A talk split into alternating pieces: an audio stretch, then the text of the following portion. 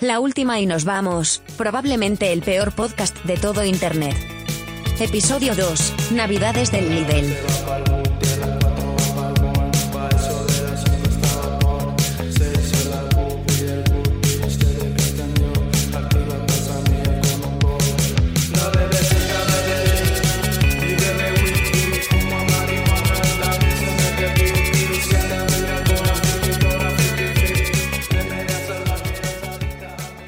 Decía Hobbes con su famosa frase, el hombre es un lobo para el hombre, que el ser humano es malo desde que nace y que solo las leyes y los poderes superiores hacen que podamos vivir en sociedad tranquilamente. Rousseau opinaba todo lo contrario. El hombre es bueno desde que nace, pero la sociedad nos corrompe. Bueno, algo de razón tenía.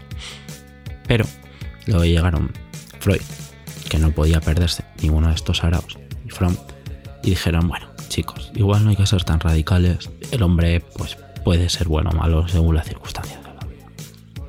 Lo que está claro es que en estas fechas tan señaladas, como diría el rey, el ser humano es un borracho por naturaleza y tiende a emborracharse.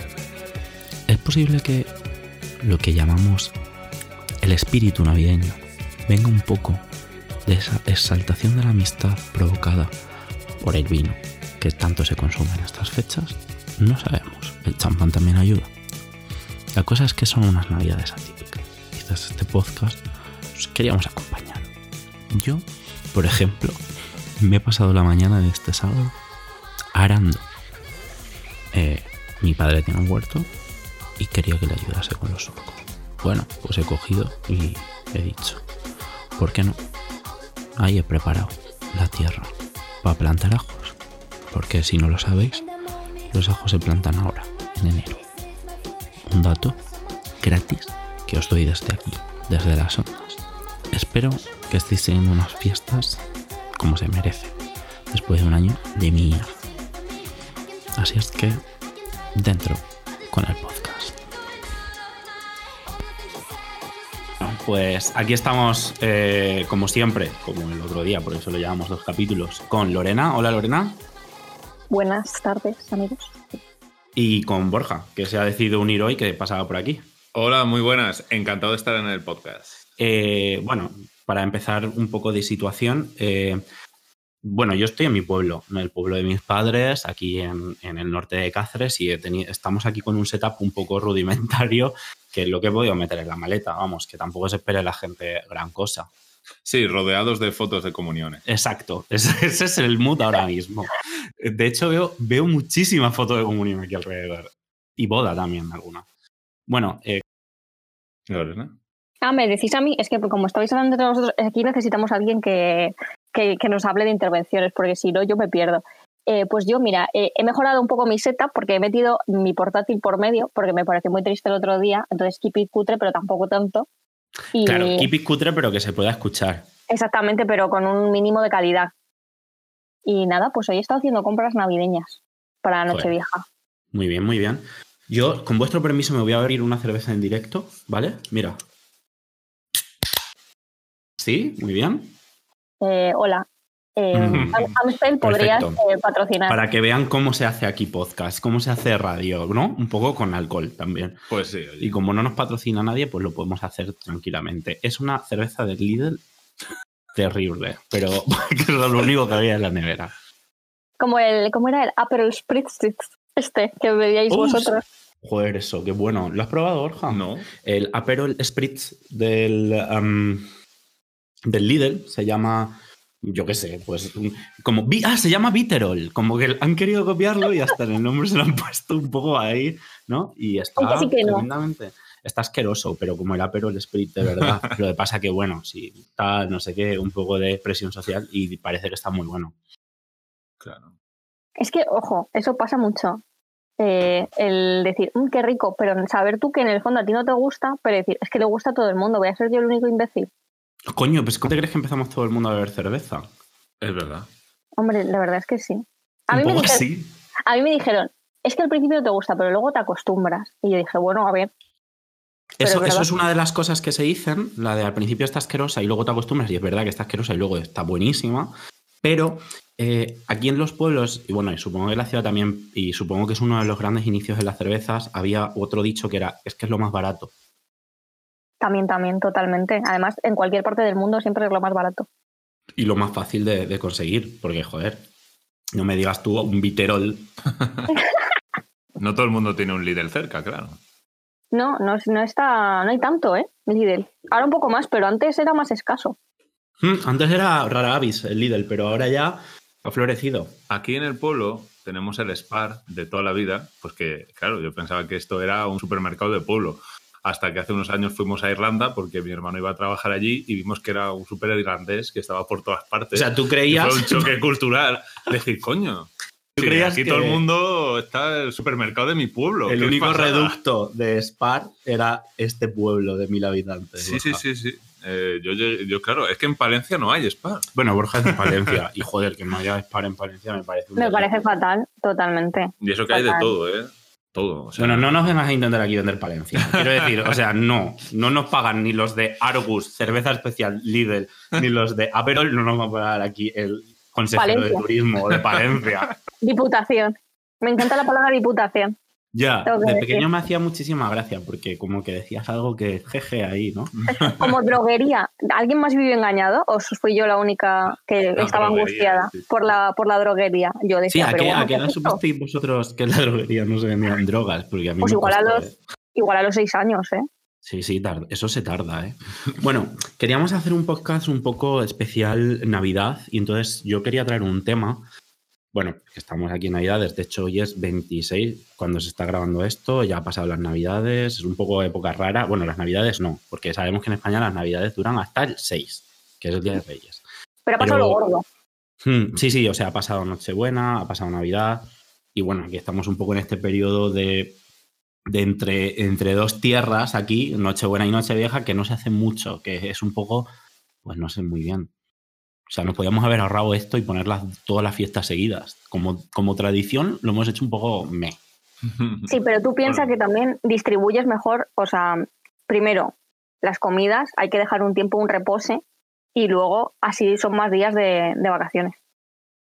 Si las También condensas todas, al final te saturas, dices, wow, cuatro días, qué mierda. Y luego tienes que volver a trabajar. Y no merece la pena, yo creo. Imagínate volver a trabajar con toda esa cantidad ingente de comida en el estómago por digerir y una resaca de cuatro días. Exactamente. Eh, Bueno, y aquí están los quintos también, ¿no? Entre medias, encima.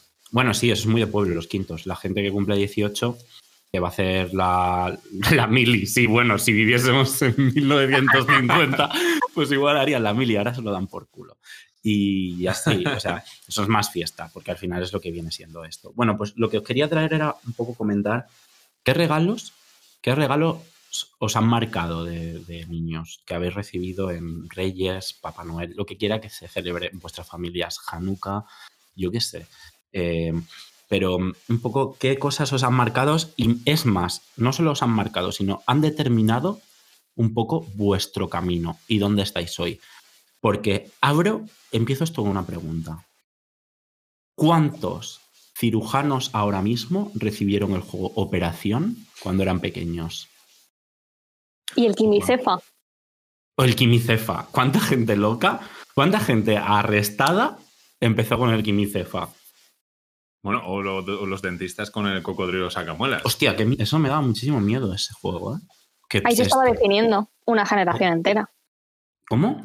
Ahí se estaba definiendo una generación entera de protésicos dentales. Claro, claro, o sea, eso era terrible. Espera, voy a apuntar aquí los cortes en el minuto 6.58 más o menos. Aquí hay unos cortes para que Lorena diga totalmente eso y yo no diga qué, porque esto no es una llamada de teléfono, es un programa de radio. Claro, claro. Estudios Galisteo. Bueno. Hostia, qué eh, bueno eso, me ha gustado muchísimo. Estudios pues- Galisteo. Sí, Claro. estudio, desde Estudios Galisteo, aquí hablando. Ala, tengo que cortar muchísimo aquí. Se le cae el boli. bueno, por favor. Bueno, vamos a seguir. Deja, deja esa mierda del líder, por favor. O sea, es que te había entendido defendiéndose de protésicos dentales, lo cual es cierto, o sea, eso te, te ayudaba un poco a defenderte, daba un poco de miedo, daba un poco de susto eso. ¿eh? A mí el del cocodrilo, eso lo tenían mis primos pequeños, que yo no lo jugué de pequeña, porque yo soy hija única, entonces yo no puedo tener juegos de compartir. Si queréis os Tú no puedo de compartir. No, no es, que no, no es que no fuera, a mí me gustaba. Yo quería jugar con gente, pero es que no tenía nadie. O sea, como no jugaba alguna pared. Entonces, yo sí que os, cu- os cuento mis dos regalos trauma eh, que han definido mi personalidad. Hasta Hombre, por. Apro- aprovecho. Y de- Apro- para bueno, decir- no, todo tuyo. Estamos Cuéntanos. deseando. Aprovecho para decir eso, que a mí el cocodrilo sacamuelas se lo regalaron a mis primos que eran muy pequeños y yo jugaba con ellos y decía, por favor, es que se van a hacer daño, nadie más lo Es ve. que, da- es que eso no tenía ningún tipo de control de seguridad. No, no. O sea, eso cerraba la boca y si te ganaba ahí la mano, bueno, amputación y, y sangre. Si llega hasta el Totalmente. Fernando Simón en aquella época, lo prohíbe. Eh, Obviamente.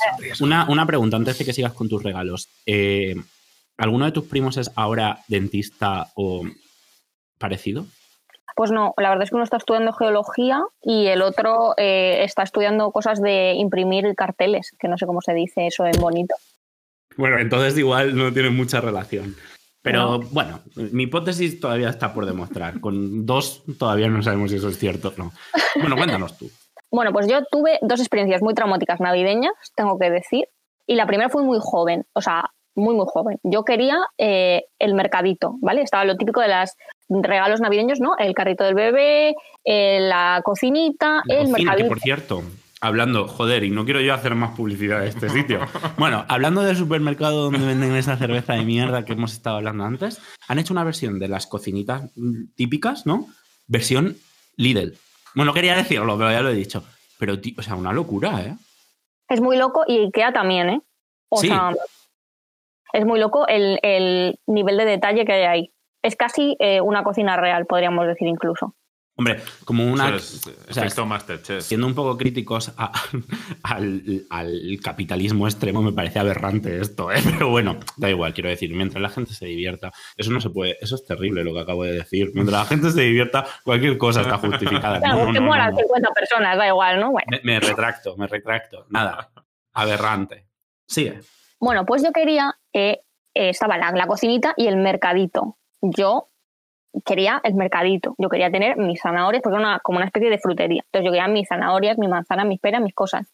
Y yo pedí, pero muchísimo, ¿eh? Aquel mercadito. Bueno, eh, yo me levanté la mañana del día 6 de enero, de cuando yo tenía 4 o 5 años.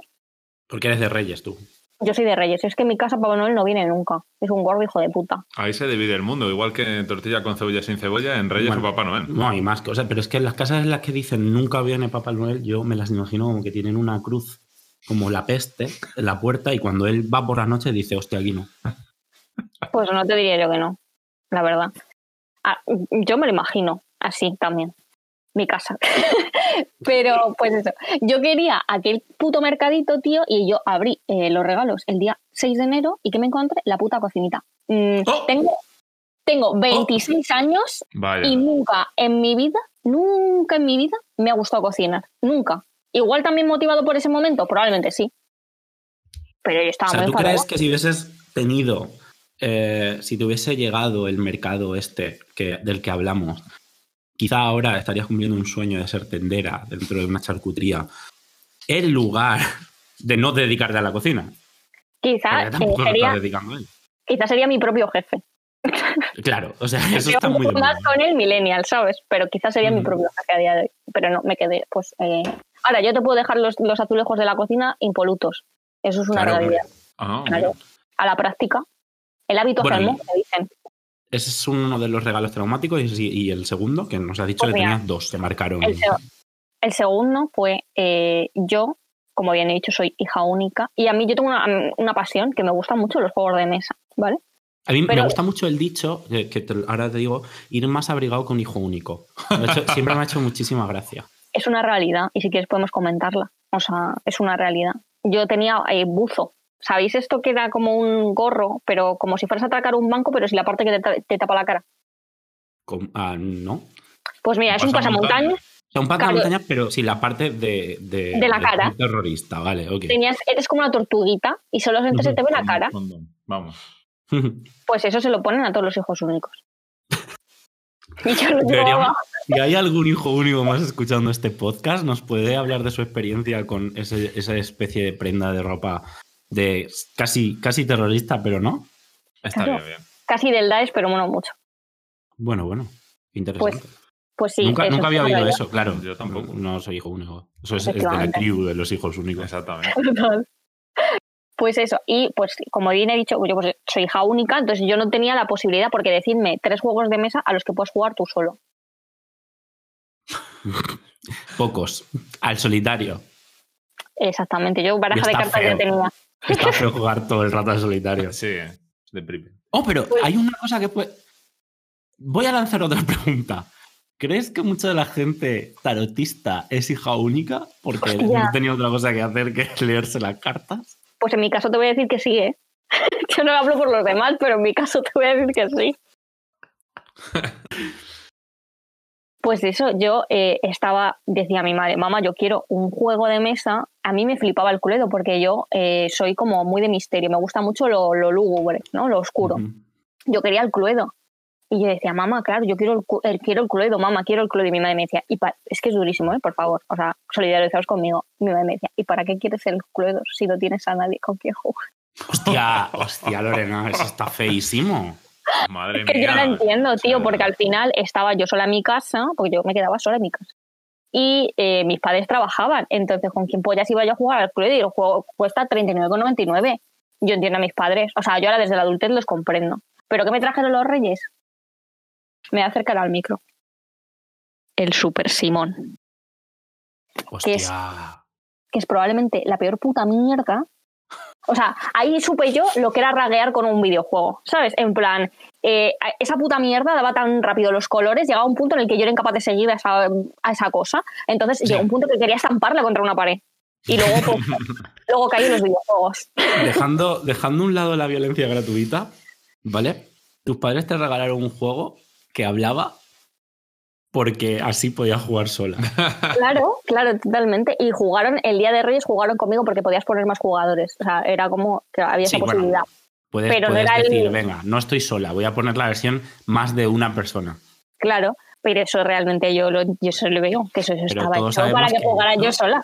Mira, te voy, a, te voy a llevar por una pequeña historia, ¿vale? Que te va a dar un poco, igual te trae pequeños recuerdos. Yo tengo un pez, Cristiano Ronaldo se llama, va a cumplir cuatro años. Creo que lo conoces, es bastante famoso en internet. Mi pez, digo, no Cri- Cristiano Ronaldo también, pero digo mi pez. Vale, mi pez está contento cuando nos ve pasar porque se cree que le vamos a echar comida y todo eso, pero cuando nos vamos fuera, pues le he comprado un comedero automático y pues es pilas, eso le da de comer solo, él se entretiene y ya va a buscarlo. El al día siguiente a la misma hora se pone a nadar cerca de la superficie. ¿Es el Super Simón el comedero automático sentimental para los niños que se quedan solo en casa? Pues me debe decir que sí, totalmente. Es que, o sea, yo he visto, me ha, me ha hecho mucha compañía, mm, por ejemplo, Lores León en Aquí no hay quien viva, más que muchas personas, te voy a decir. La vida del hijo único es muy dura, ¿eh? O sea, ¿crees que Loles León es un referente? Uy, anécdota, anécdota. Yo conocí a Loles León en persona, bueno, bueno, anécdota. Venga, cuenta, cuenta.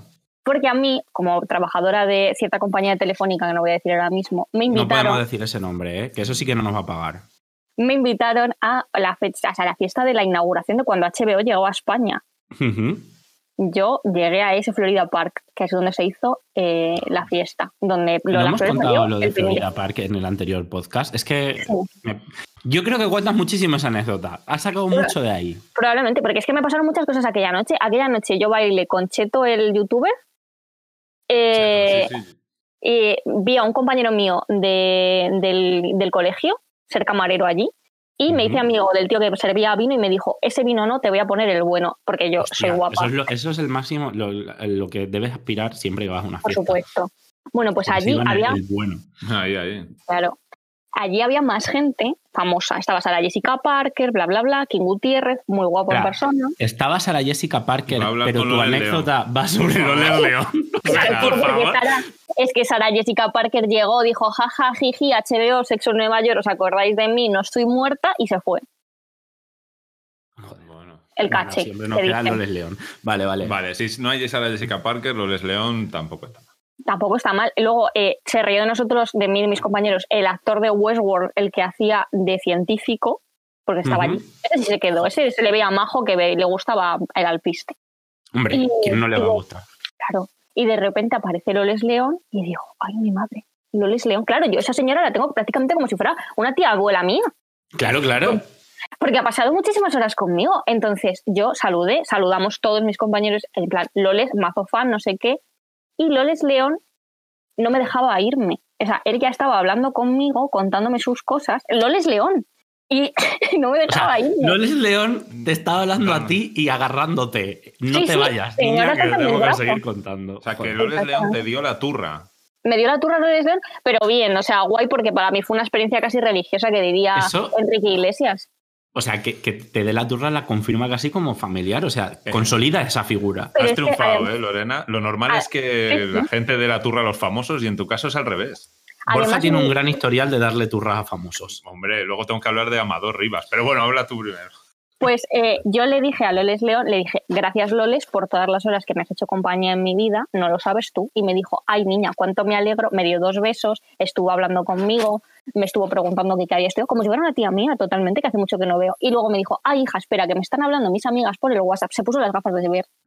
Las gafas de ver, claro. pa- Joder, es que Loles León pone- se pone gafas de ver, claro. ¿Tú crees Claro. que Sara Jessica Parker se pone gafas de ver? Perdona, Por estoy un poco obsesionado con Sara Jessica Parker, pero es que me. Sa- Sara se pone las gafas de ver. De hecho, a una compañera mía de esta de comida telefónica que no voy a decir, eh, la tocó un meet and greet con Sara Jessica Parker y nosotros.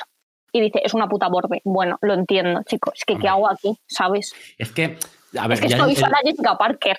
No, no, pero ya no solo eso. Quiero decir, fuera de, de que ella sea o no sea una borde, que bueno, está en su derecho de ser lo que les haga de, Yo apoyo. de moño, eh, hostia, el concepto de meet and greet también es un poco triste. Quiero decir, no, es que te ha tocado algo y te tengo que conocer por mis cojones. Pues es que es terrible eso, ¿eh? Es terrible. Es terrible. Y pagar es prácticamente prostitución. La Y- gente que paga por y, los meet and greet. Yo te quería hacer una pregunta. ¿Hubo algún momento, algún eh, intercambio de palabras, eh, alguna conexión entre Sara Jessica Parker y Loles León? Porque es como un choque de mundos. O sea, No, porque Loles, Loles estaba muy preocupada porque se tenía que ir a la fiesta de cumpleaños de una amiga después. Ah, Entonces claro. ella estaba centrada en otras cosas, en otros menesteres. También vi a otros famosos, que no sé si decir, porque el estado en el que estaban no era el mejor. Da igual, Pero- todos somos humanos. Pues yo vi eh, a, a Fernando Tejero gritar mucho buscando a Ernesto Alterio por el, por el salón este. Hombre, yo creo que Fernando Tejero mucho de gritar, un borracho. poquito de Sí. por favor. Se, se le ve, se le ve en la cara, tú lo notas. Y me hice una foto con, eh, con Miguel Ángel Muñoz, mam de UPA. O sea, es Hostia, que os aquella sueño era mi cumplido. Grande. Total. Lorena, sueños cumplidos. Morenita yo también. ¿eh? Pero no le di la turra. Bueno, es que aquí mi primo, eh, Mi primo. literal, literal, Borja es mi primo, eh, por eso está aquí en mi casa tranquilamente, porque si no mi madre ya ha puesto cara rara diciendo, ¿qué narices vaya a hacer con un micrófono aquí en el comedor? Y pues si no fuese mi primo sería más raro. Entonces, eh, hay una especie de ahí de, de- de, oh, sí, ok, todo vale. Eh, una noche íbamos muy, muy, muy, muy, muy borrachos y estábamos en cierta discoteca donde ponen música indie en Madrid, que gradualmente se ha convertido en una discoteca de gente muy mayor, pero antes no era así. No, sabes de- no sé si sabes de cuál te hablo. Me, me lo intuyo. En una, en una discoteca en la que quizá todos los fines de semana teníamos lista para entrar asegurada.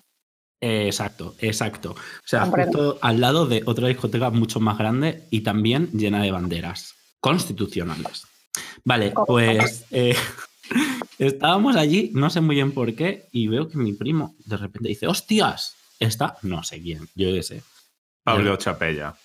conocido como... eh, Amador Rivas, Am- en la que se avecina. Vale. Y de repente veo que están los dos intentando hacerse una selfie, pero ¿a cuál más borracho? O sea, es que era una estampa... La cosa fue de la siguiente manera. Yo me acerqué, estaba pues ahí en un estado también un poco, pues como yo, la verdad, dejémoslo ahí. Y un amigo suyo, pues eh, se, se puso como un poco de barrera y me dijo, eh, eh, ¿dónde vas? ¿Dónde vas? Nada, aquí, hacerme una foto con Pablo, como si fuera mi amigo de toda la vida. Eh, ¿Qué Me pasa? dice, me dice, no, no, no, no, fotos no, que mira cómo, mira qué cara tiene hoy. No tiene la cara de fotos hoy. Y entonces eh, me ocurrió un plan genial que creo que fue utilizando a mi hermano, puede ser, Yo qué sé. y dije, mira, voy a ir a saludar a Pablo Chapella y tú me haces una foto a lo lejos. entonces, Terrible, entonces, al final volví Vaya. otra vez y ahora me Pero he dicho que fotos no, tal. Que no, que no, que voy a saludarle, a felicitarle por su gran trabajo. Vale, vale. y entonces nada, ahí estaba Pablo, eh, Pablo. Eh, Un poco, un poco estrategia eh, desembarco de Normandía, podríamos decir. Sí, ¿eh? sí, sí. Claro, es que, vamos, incluso a altas horas de la noche, esas cosas es cuando se te ocurren. Te digo yo que si es por la mañana, digo, ah, vale, adiós. Pero a esas horas se me. Vamos, planes geniales. Y nada, pues ahí Pablo y yo eh, estuvimos hablando un poco, la verdad es que no me acuerdo muy bien de qué- sobre qué versó la conversación. Ah, sí, sí, sí, me acuerdo, me acuerdo, y es terrible. Ojo, ojo. Es terrible, es terrible, es terrible. Eh, yo- Pablo Chapella estaba haciendo una obra de teatro seria en aquel momento que era sobre alguien voló sobre el nido del cuco. Y yo no la había visto. Joder, a ver. Pero se me ocurrió decirle Este- que lo hacía genial, sin haberla visto. Y me dijo que ya no estaba en esa obra. ¡Oh, no! Hostia, No, Pero, Hostia. te lo juro, te lo juro. Me Pero- estoy acordando ahora mismo de esto. Madre mía. Sí, sí, sí. Mira, Eh, esta sensación fue la misma que cuando a mí me regalaron el Super Simón, seguro. A pique todo esto. Sí, sí. No, es que luego lo, es verdad, eh, luego lo ves en internet y creo que estuvo como un año o así, luego Yo quiero- sustituyeron. Pero sí, sí, buena Quiero, quiero, quiero aquí hacer un pequeño alegato y una cosa es, hay que, hay que desmitificar a los famosos. Son personas también, también Total. en su momento son bordes simpáticos y también se cogen una borrachera impresionante, como todos los que vamos a darle la turra y nos los encontramos en bares. Entonces, no caigáis en el mito de que son seres superiores aquí, seres de luz. No, no, no, no. Y tampoco les deis la turras a la gente, porque es que, claro, esa gente también necesita salir de fiesta. Yo creo que para eso han servido mucho eh, las redes sociales, para desmitificar al famoso, bajarle del pedestal. Porque, claro, esa gente también sube stories borracho perdido, como aquel audio del señor que hacía y vomitaba, ¿sabes? Entonces, Totalmente. De hecho, bueno, voy a intentar, voy a, voy a coger aquí, voy a coger esto por los cuernos. Decía Nietzsche que Dios había muerto, el hombre lo había matado. Yo creo que Instagram ha matado a los famosos. total, a yo creo que. El hombre ha matado a Dios otra vez. O sea, lo había regenerado convirtiéndolo en altas esferas, en famosos, en gente que sale por la tele y ha cogido y lo ha rematado ahora. O sea, Dios ha muerto y rematado en Internet. Yo creo que Internet, pues efectivamente ha cambiado todo hasta el punto este que yo siempre lo he pensado, digo, la gente, o sea, cuando mataron a John Lennon y todo el rollo este, o yo qué sé, movidas como eh, Kurt Cobain o Jesucristo, eso se fue a tomar por culo el primer día que un famoso eh, subió una, una historia a Instagram. Sí, sí, sí, totalmente. puta casa, en su salón, con el perro, en gallumbos. Es que, total, la humanización del dios. Quizá corte lo de Nietzsche antes, porque ha sido muy pedante, ¿eh? No, ha quedado bien, a mí me ha gustado. bueno, que da igual. Voy a beber otro trago de cerveza. Mira, yo voy a aprovechar y bebo también. Eh, Era, era pedante, eh, un poco forzado también, pero da igual, es mi podcast. eh, Puedo hacer lo que quiera. Hacemos lo que nos hace un poco la gana. El patio re- de recreo de la filosofía. No, no, y además, eh, asumir que uno es así me ayuda muchísimo a no tener que estar luego editándolo todo el rato y cortando trozos. Hemos recibido muy buenas críticas haciendo un poco de metapodcast, pero todo el mundo ha puntualizado que lo- muchos han tenido que escucharlo a 1.5x porque era larguísimo.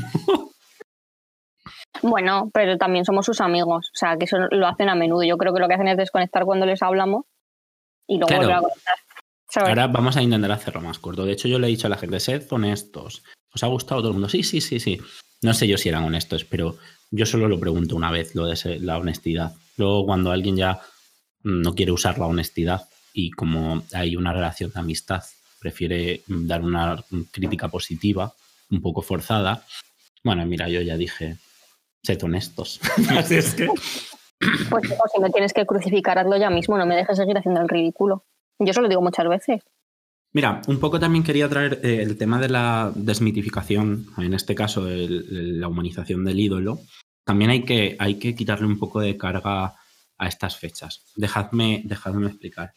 A mí me parece increíble que tengamos estos ritos. Si es, de hecho, lo hablamos el otro. Los ritos son lo importante dentro de una sociedad, son las sientan las bases. Bueno, los ritos y los estándares. Los estándares son los pilares de una sociedad civilizada. Grabados esta frase a fuego. Necesitamos estándares. Vale, un segundo. Eh, voy a apuntar. Ay, necesitaba eruptar por la Joder. cerveza, lo siento mucho. 27.34. Estoy al lado. que tú, Yo no pero... Me ha Yo te- despeinado aquello el hombre. Voy a, voy a apuntar esto para también, ¿eh? también. Va, lo, lo corto. Puedes utilizarlo como efecto de sonido. Vale, bueno. Eh, hola, soy Héctor en Postpro. Al final he decidido no cortar eso porque yo qué sé, más natural, ¿no? O sea, no vamos a escondernos ahora nuestra conducción humana. Proseguimos. Em, sí, y, o sea, los estándares y luego también los ritos. Los ritos nos, nos mantienen un poco en, en la tierra, ¿no? Eh, hay ritos en todos los lados y en todas las culturas, religiones, ciencia, todo el mundo tiene ritos, más inteligentes, menos, un poco. Lo peor está en cuando pues matas ya por los ritos, ¿no? Eso es- está feo. Eso igual se te ha ido un poquito la olla. Claro, ahí, ahí hay ya un poco de tema mental. Pero, eh, ¿vosotros no creéis que hay gente que se pasa con, con estas fechas? Porque a mí me parece para celebrar, bueno, pues estar juntos o no juntos, o celebrar un poco que las cosas están bien. Me decía un amigo, joder, estoy solo, estoy cabreado porque ha sido un puto año de mierda y no puedo quedar con gente. Yo quiero, y encima una noche buena y no puedo estar con, con, pues, con la gente que quiero estar y, y voy a estar amargo. Y yo digo, joder, pero no sé, ponte una serie, ponte a ver, bebete una. una Ponte a. Loles León, por favor. Claro, Ese Claro, que es que hace muchísima León. compañía, Loles, ¿eh? la por favor. esencia, la esencia de estas fechas es estar a gusto. Estar a gusto es lo más importante. Entonces es un poco treat yourself que dirían en, en Parks, ¿no? O sea, joder. También te digo, como referencia absoluta a toda mi forma de ser en los últimos años, porque es la base. Eh, también os digo que yo creo que mucha culpa de esas expectativas navideñas irreales las tiene eh, Antena 3 y, Te- y Telecinco con las películas de sobremesa que ponen navideñas de acabamos cortando un abeto a las 2 de la mañana en medio de un monte y llevándola a casa para salvar la Navidad, por favor. y ahí, ahí iba a ir yo, hostia puta con esa gente. Dejad de cortar árboles, ya. ¿Que ¿Para qué coño quieres un árbol de verdad? Pero tú estás mal, o sea, que luego eso se pone... ¿Tú sabes algún... ¿Has visto alguna vez un pino seco?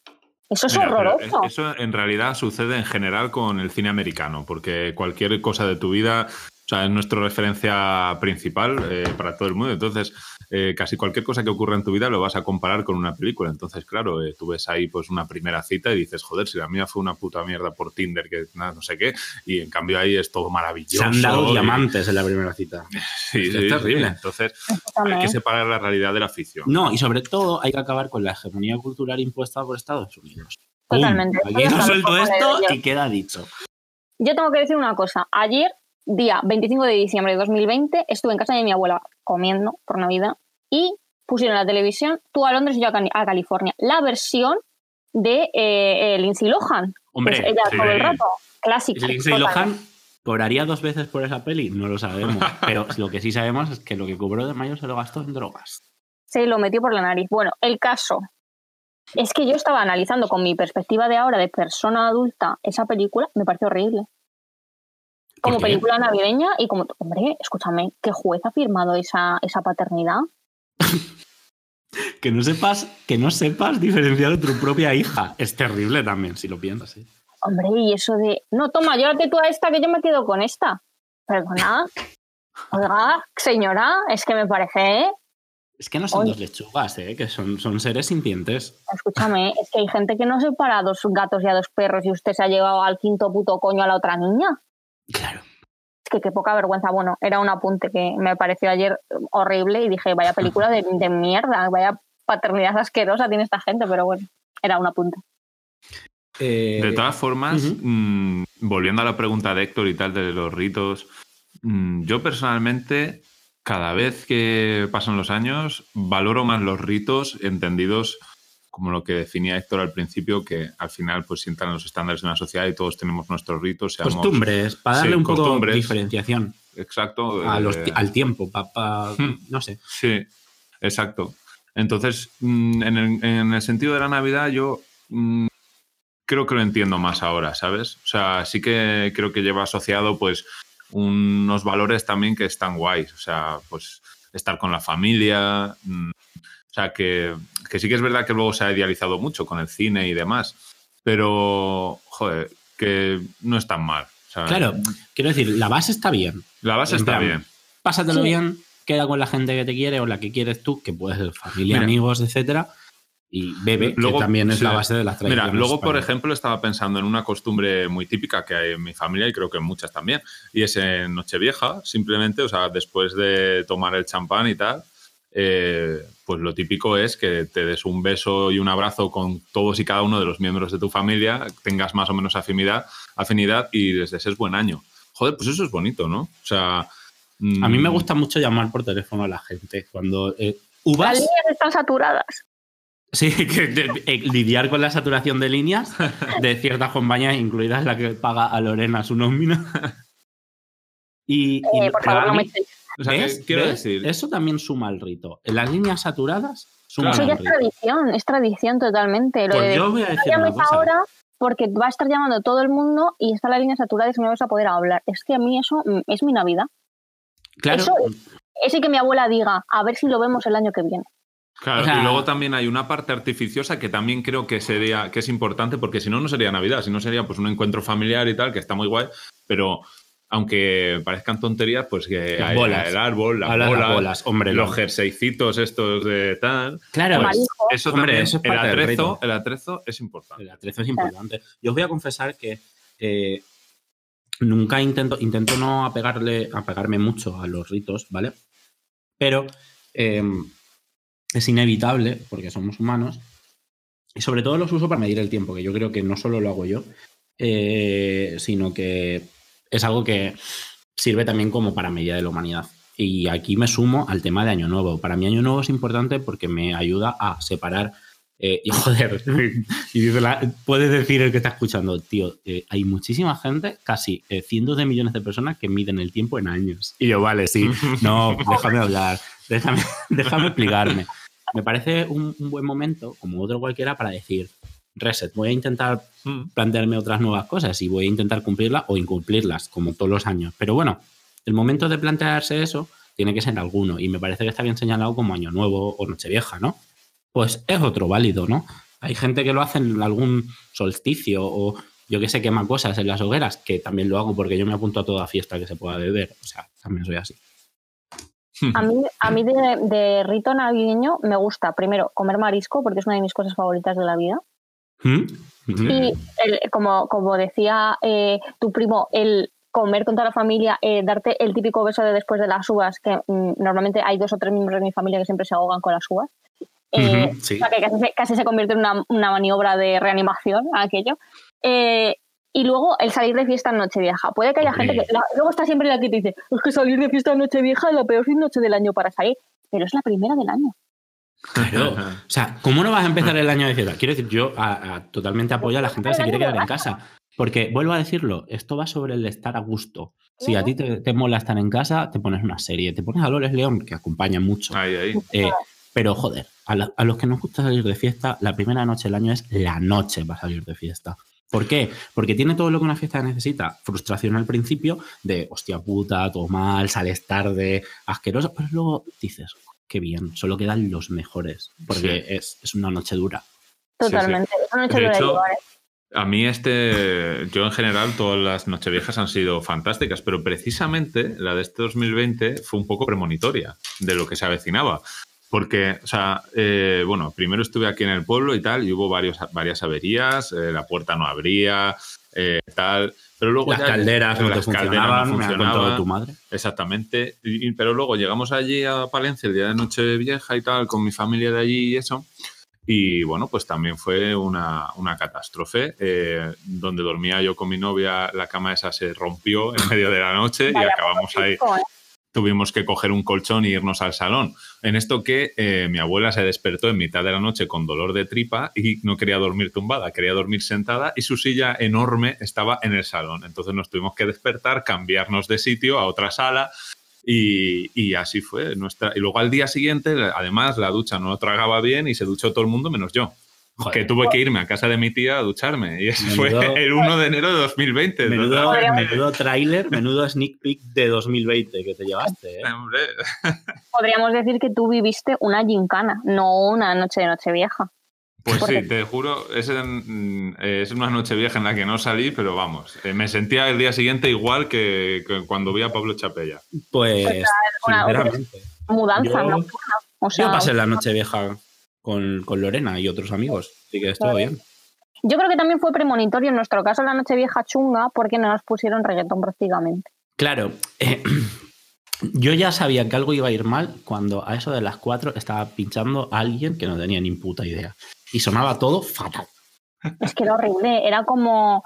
Y mira, si me estás escuchando, me suda el coño. Eh, era una mierda de sesión. Estaba del chunda chunda hasta los cojones. Yo necesito que me pongas Daddy Yankee a las 4 de la mañana noche vieja. porque si no, es como una versatilidad. Hombre, si no, eso decae. Si no, eso decae. O sea, es la manera de salir, de salvar a flote. O sea, tú puedes ponerme lo que quieras y eso va, pero yo a las 4 me dices, hostia, en una fiesta como Nochevieja, no temática, porque tú no has ido a una fiesta tecno o una fiesta de gospel, si las hay, todo el respeto a las fiestas de gospel también para Nochevieja, pues esperas que haya un poco de variado y que a las 4 de la mañana Daddy Yankee te rescate de las, de las garras de la desesperación. Yo echaba de menos eh, dónde están las gatas que no hablan y tiran para adelante. O sea, es que, eh, yo creo que el el mejor año de Nochevieja, podríamos decir, fue en la Sala Costello. Mm, No quiero hacer publicidad, pero la verdad es que está muy bien la fiesta. Eh, fue cuando Andrea le dijo a las chicas de OT que si conocían a las chicas de OT para presentárselas. Exacto. O sea, eso fue bastante guay. Hablando también al, al pie de anécdota con un famoso. Estábamos de fiesta en Nochevieja y estaba allí todo el mundo de Operación Triunfo porque es donde salen de fiesta al parecer. Nosotros también estábamos allí. Porque Buen somos rollo, la verdad. Y una amiga les dice, para hacérsela interesante, y sin saber quién coño eran, le dice, hey, ¿os gusta Operación Triunfo?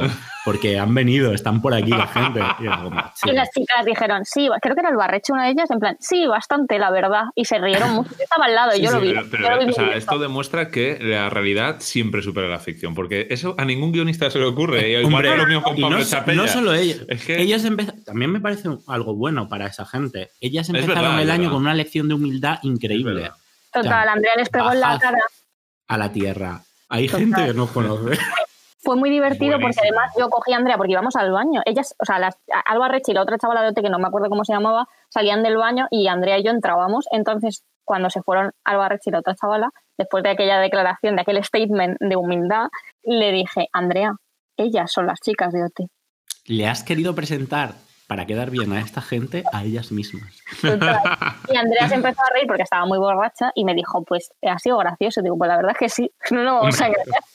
Es una muy buena anécdota. Muy buena, muy buena, sí, sí. Y, una- y ya, insisto, una muy buena lección de humildad para que la gente no se suba a la parra. Pues sí, oye, que ya está bien, ¿eh? Ya está bien. Tanto flipado. Joder. Exacto. ¿eh? Aquí hay unas dos cosas que no toleramos. Una, la hegemonía cultural impuesta por Estados Unidos y dos, los flipaos. Eh, quería comentar ya para, para finalizar, hay un tema, ya yéndonos radicalmente, pero también con los ritos, ¿vale? Y un poco la credulidad de la gente, ¿no? Como la gente a veces es muy crédita. Muy crédula y comentamos un poco sobre las líneas de ley cantora la otra vez. Yo quiero hablar sobre un tema que me fascina, que a mí me enseñaron mis amigos de la costa levantina, eh, concretamente de, de Alicante y Murcia. Grandes personas, mejores outfits. No, ahí siempre hay buena gente, siempre hay buena gente. Eh, y buenos festivales también, ¿eh? Hombre, hombre, y paella. Un saludo, un saludo para los oyentes de Alicante. Y de Murcia, Y de Murcia, de Murcia. de Murcia. La Virgen de la Bola. Eh, no sé qué decir, no sé por dónde empezar, me verdad. Podemos preguntarle a qué piensa que es la Virgen de la Bola. Borja, ¿tú qué crees si te decimos la Virgen de la Bola? ¿Qué Pues piensas? yo me imagino a una bola de árbol de Navidad enorme con pinta de virgen. ¿Eh? No van Bueno, mal los tiros. no van mal, ¿eh? Eh, la Virgen de la Bola fue un suceso paranormal eh, que, pues no sé muy bien dónde sucedió, porque yo qué sé, en internet, en YouTube. No, está grabado en un monte con gente. Eh, que obviamente, como ca- casi todos los sucesos paranormales, se convirtió en una estafa. O sea, era una estafa desde el principio. Eso te va a decir, digo, se convirtió, no, no lo era de base ya. Bueno, había unas señoras y unos señores en un pueblo que adoraban a una luz con forma de bola que se aparecía en el monte y se llama la Virgen de la Bola porque ellos decían que era la Virgen que sostenía un candil, una bola, Mm. que era pues como una de las lámparas estas redondas de Ikea, de esas que se ponen en el techo. Eso era la bola. Eso era la bola, eso era la bola. Y me parece brillante, o sea, ese equipo de investigación. O sea, investigación, Y eh, al final eh, que la gente iba a ver a la Virgen de la claro, la gente iba a dejar dinero a la ermita de la Virgen de la Bola porque todo, todo esto siempre es para dejar dinero en algún lado. Claro, y la gente cuando iba a salir la bola decían, ya sale, ya viene, ya viene una mujer en Y ese se ponía a vídeo. cantar automáticamente, como las hermanas del Batisterio. Pues en- o sea, instantáneo, se encendía el candil y la gente, en un éxtasis infinito, empezaba a cantar. Entonces, canciones de misa de en el mar he oído hoy, ese tipo. sí, sí, Ah, sí. sí, sí, De sí. hecho, dentro clip y escuchamos un poquito de la Virgen de la Bola. ¡Ay, la madre, la madre, la madre! ¡La madre! Y es más pura que el sol. Los fieles se hallan a unos 300 metros de la supuesta aparición. Sin embargo, parecen verlo todo con bastante claridad. Como ya nos habían anunciado, la Virgen se presenta siempre con una luz roja. Mira, va caminando. Gracias, madre. Gracias. Es que es el capítulo de los Simpson.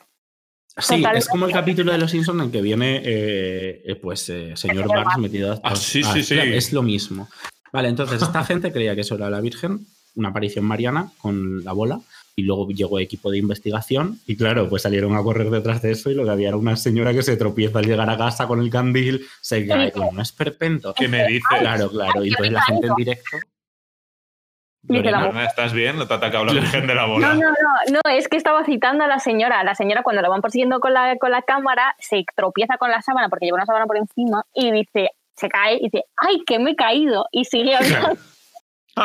Ahí también es un poco la bajada a, a la tierra del ídolo, ¿no? O sea, la humanización de, de la Virgen que se tropieza con un candil. ¡Qué maravilla, claro, eh! pues, todo era una estafa al final, pues lo típico. ¿no?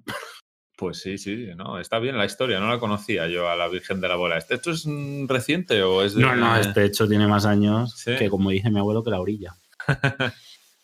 ¡Qué maravilla! Es que España es un país repleto de freaks que solo conocemos Yo nosotros. dejaré el enlace de- del programa en YouTube de equipo de investigación de la Virgen de la Bola y yo creo que la gente debería. Es como mi suceso navideño, no, no es relacionado con la Navidad, pero, pero como tiene un candil, pues es un poco navideño en sí, ¿no? Hombre, y una bola, que la palabra bola es navideña de por sí. También Eh. de eso dice un poco, al final que estamos hablando aquí también de la humanización de los ídolos y tal, pero eh, es que al final lo que demuestra es que todos necesitamos ídolos, o Hombre. necesitamos vírgenes de la bola Oh, y que nos iluminen. ¿eh? Exacto, y hay gente que necesita que, que haya gente detrás para que les dé dinero. Eso también es verdad. También es verdad. Es una- sí, es sí. una La, la otra cara de los ídolos. ¿eh? Aquí Deberíamos Vale, hacer una claro, especial sectas en algún punto para comentar fricadas, porque es que a mí me parece maravilloso. Bueno, pues capítulo especial en algún momento. Y yo creo que podemos ir dejando aquí el podcast de hoy, que hemos intentado cumplir la regla de los 45 minutos para que la gente no nos escuche a 1,5x. Es que sonamos fatal, suena eso como pitufo. También te digo, yo creo que hoy en día, dado eso, que las, las, eh, corta duración que se busca para todo, ¿quién qué coño es el de hoy en día Ana Karenina, tío? Hostia, yo lo intenté. Lorena, ¿tú te ves capaz? Yo, mira, yo soy muy fan de Rusia en general. ¿eh? He aprendido ruso un poco, tampoco mucho, en esta cuarentena con Duolingo, que me odia ese puto búho y no para de enviarme emails. Eh, pero yo creo que no me voy a llevar bien con los escritores rusos, porque es que son muy coñazo, es que son muy coñazo. La gente del siglo XIX era muy pesada, tío. No, y a mí me encanta la gente que dice, no, y es que te haces un gráfico para leerlo y así pones todos los Pero personajes. Y yo, pero es que eso también lo no sé, O lo tienes montar una mesa de mismo- Ikea. Lo tienes en el mundo audiovisual. Te pones darks y también te tienes que hacer un gráfico. Total, total. Juanma y yo, aquí otra vez, eh, Saraut Juanma, mi novio, eh, cuando estábamos viendo Dark, le dije, "Tenem- mira en Amazon porque tenemos que comprarnos una puta pizarra. Porque Yo no vi Darks porque vi tres capítulos y dije, menuda turra de viajes en el tiempo me voy a comer, que esto ya lo he visto yo en alguna otra serie. Aprecio mira. muy bien, o sea, tienen buen contenido, me han dicho que está muy bien hecha, pero no. No, no, ya te digo, era necesario, necesario eh, pizarra, pero volvemos a lo mismo. Cuando me pongo a, a leer a Ana Karenina, que quiero leer un libro que me cuente un puto drama ruso, o montar una mesa de Ikea, que necesito un libro de instrucciones, es que no entiendo. Eh, yo quiero acabar este programa con una frase, eh, parafraseando a Ana Karenina. Todas las familias felices se parecen, pero ninguna se ha leído ese libro. Y hasta aquí el programa de hoy. Muchas gracias, eh, Lorena, Borja. Muchas gracias. Un placer navideño estar con vosotros. Pues, y felices eh, Navidad a todos. Felices fiestas. escuchan. Sí. Pi, pi, pi. Pues aquí cortamos. Eh, otro gran éxito.